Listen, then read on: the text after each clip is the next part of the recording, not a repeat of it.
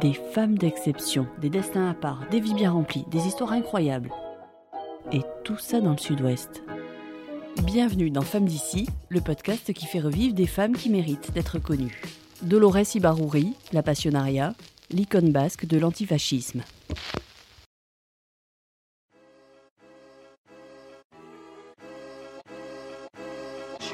Qu'est-ce qui est le plus classe pour rentrer dans l'histoire? Petit 1, avoir un astéroïde à son nom. Petit 2, avoir un surnom qui entre dans le dictionnaire. Définition, femme qui défend activement une cause. Petit 3, avoir prononcé, il y a plus de 80 ans, une phrase qui continue à être scandée dans des manifestations partout dans le monde. Et si le plus classe, c'était d'avoir les trois? Pour découvrir celle qui a réussi ce tiercé gagnant, traversons la frontière, direction nos voisins basco-espagnols. Dolores Ibarruri astéroïde Dolores numéro 1933 HA, la Passionaria, qui un jour a prononcé son fameux No pasarán. Au départ, elle n'a pas le profil pour entrer dans l'histoire. Née en 1895 près de Bilbao, fille et petite-fille de mineurs, une famille pauvre et nombreuse, elle est la huitième d'une fratrie de onze. Elle a quand même la chance d'aller à l'école, dévore tous les livres qui lui tombent sous la main et se rêve institutrice. Mais dans une famille d'ouvriers à cette époque, ça ne se passe pas comme ça. À 15 ans, elle quitte l'école, devient couturière, puis femme de ménage. Le salut passe par le mariage à 19 ans avec Julian Ruiz, mineur et militant.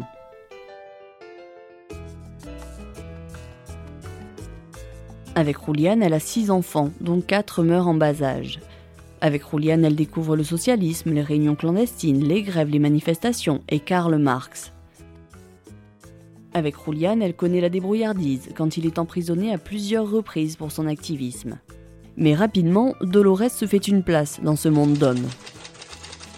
Plus instruite, plus maline, elle va même se mettre à écrire pour le journal El Minero Vizcaíno, le mineur de Biscaye. Détail pas si anecdotique, parce que c'est là, en 1918, qu'elle utilise pour la première fois le pseudo La Passionaria, pour signer un article qui parle de l'hypocrisie religieuse en pleine semaine sainte. Qui dit religion dit passion, passion, passionaria. Et voilà comment naît un surnom de légende. À partir de là, il faut plonger dans l'histoire, celle avec un grand H, pour comprendre celle de Dolores.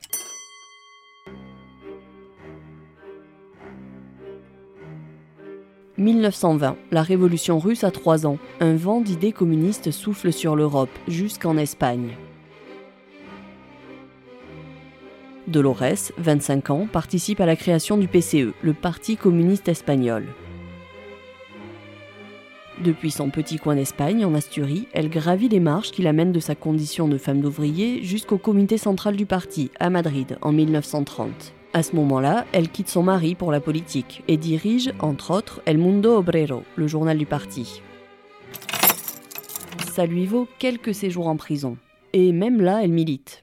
Elle convainc les détenus d'entamer une grève de la faim ou encore de chanter l'international pour protester contre les conditions de détention.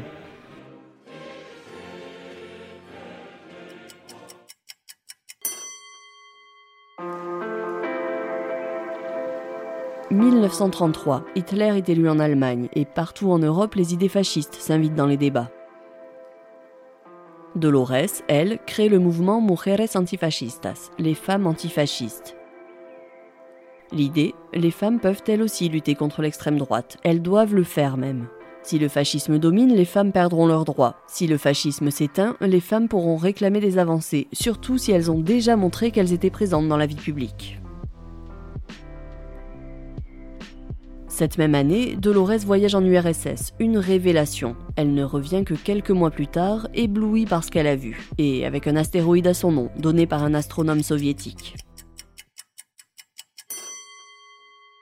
1934, la révolution des Asturies éclate, un soulèvement populaire et ouvrier contre le pouvoir en place. En face, la réponse est rapide. 40 000 hommes sont envoyés pour contenir la révolution, 3 000 hommes sont tués, des centaines d'enfants deviennent orphelins. Et c'est là que Dolores entre en scène. Avec Mujeres Antifascistas, elle exfiltre une centaine d'enfants direction Madrid pour les mettre à l'abri lors d'une opération risquée. Mais pas de quoi effrayer Dolores. Février 1936, le Front populaire espagnol arrive au pouvoir, coalition de la gauche et de l'extrême gauche. À Madrid, Dans toute l'Espagne, le peuple fête sa victoire, la victoire de la démocratie. Dolores est élue députée communiste des Asturies et vice-présidente des Cortes, le Parlement espagnol. Un Parlement sous tension, divisé, où les débats sont enflammés et où Dolores et son art de la rhétorique se font remarquer.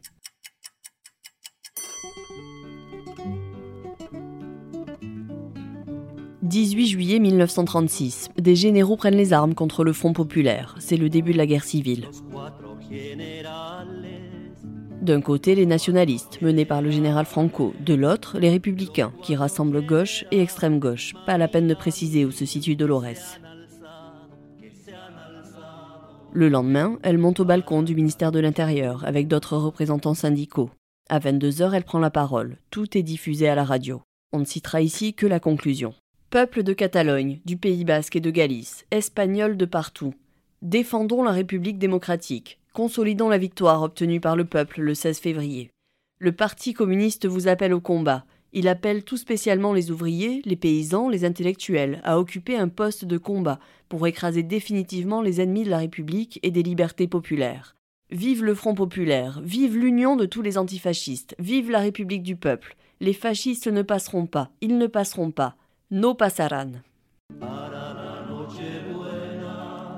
À quoi ça tient un discours historique? Pourquoi quelques mots entrent parfois dans la postérité? Est-ce le charisme, la voix posée de Dolores, son regard noir, son air déterminé? Est-ce juste une question d'instant? Impossible de le savoir. Mais ce No Pasaran sera le credo des républicains pendant la guerre, et surtout, à jamais le slogan de la lutte antifasciste et de bien d'autres luttes. En trois ans de guerre civile, Dolores ne s'arrête jamais. Elle est vue sur la ligne de front, rendant visite aux soldats, creusant des tranchées à la cité universitaire de Madrid. Elle va surtout utiliser son talent oratoire pour mobiliser les troupes, les foules, les politiques d'Espagne et d'ailleurs. Et la Passionaria devient une icône, la figure de la résistance, celle que tout le monde veut voir, à qui tout le monde écrit, de partout dans le monde. De quoi susciter des attaques de ses ennemis. Il crée l'insulte fils de Dolores. Vous aurez compris l'allusion. Réponse de la principale intéressée. Il pensait m'offenser, et en fait, il n'aurait pas pu me faire meilleur honneur que me considérer comme votre mère, que me considérer comme la mère de tous les héroïques combattants qui, sur nos fronts de lutte, n'hésitent pas à sacrifier leur vie pour la liberté, pour la paix, pour la justice, pour la culture, pour le progrès et pour la République. Mais le 1er avril 1939, les nationalistes s'emparent du pouvoir. Franco, El Caudillo, prend les rênes de la dictature jusqu'en 1975. Dolores a embarqué dans un petit avion quelques semaines plus tôt, direction Oran, puis Paris, puis l'URSS.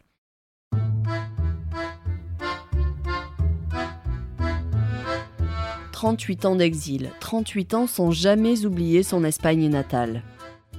En 1942, son fils Ruben, engagé auprès de l'armée rouge, est tué à Stalingrad. Elle ne s'en remettra jamais.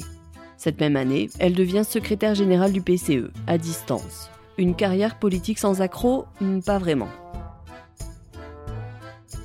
Entre tensions au sein du PCE, vision qui s'oppose et machisme peut-être, Dolores se retrouve présidente du parti en 1960, un titre purement honorifique. On lui reproche de ne pas avoir condamné les agissements de Staline, on lui reproche son immobilisme. Alors, le 13 mai 1977, quand elle pose un pied sur le tarmac de l'aéroport madrilène de Barajas, aucun représentant du Parti communiste n'est présent pour son grand retour en Espagne. Peu importe, c'est par les urnes qu'elle reprend sa place. Le 15 juin 1977, un mois après son retour, à 81 ans, Dolores Ibaruri devient députée des Asturies, 41 ans après sa première élection, la seule à avoir été élue en 1936, avant la guerre civile, et en 1977, après le retour de la démocratie. Bienvenue à la maison, madame, lui dira le président des Cortes. Dolores Ibaruri meurt le 12 novembre 1989 à 93 ans. Elle laisse derrière elle un astéroïde dans le ciel, le surnom de Passionaria dans les dictionnaires et un slogan dans l'histoire. No pasaran.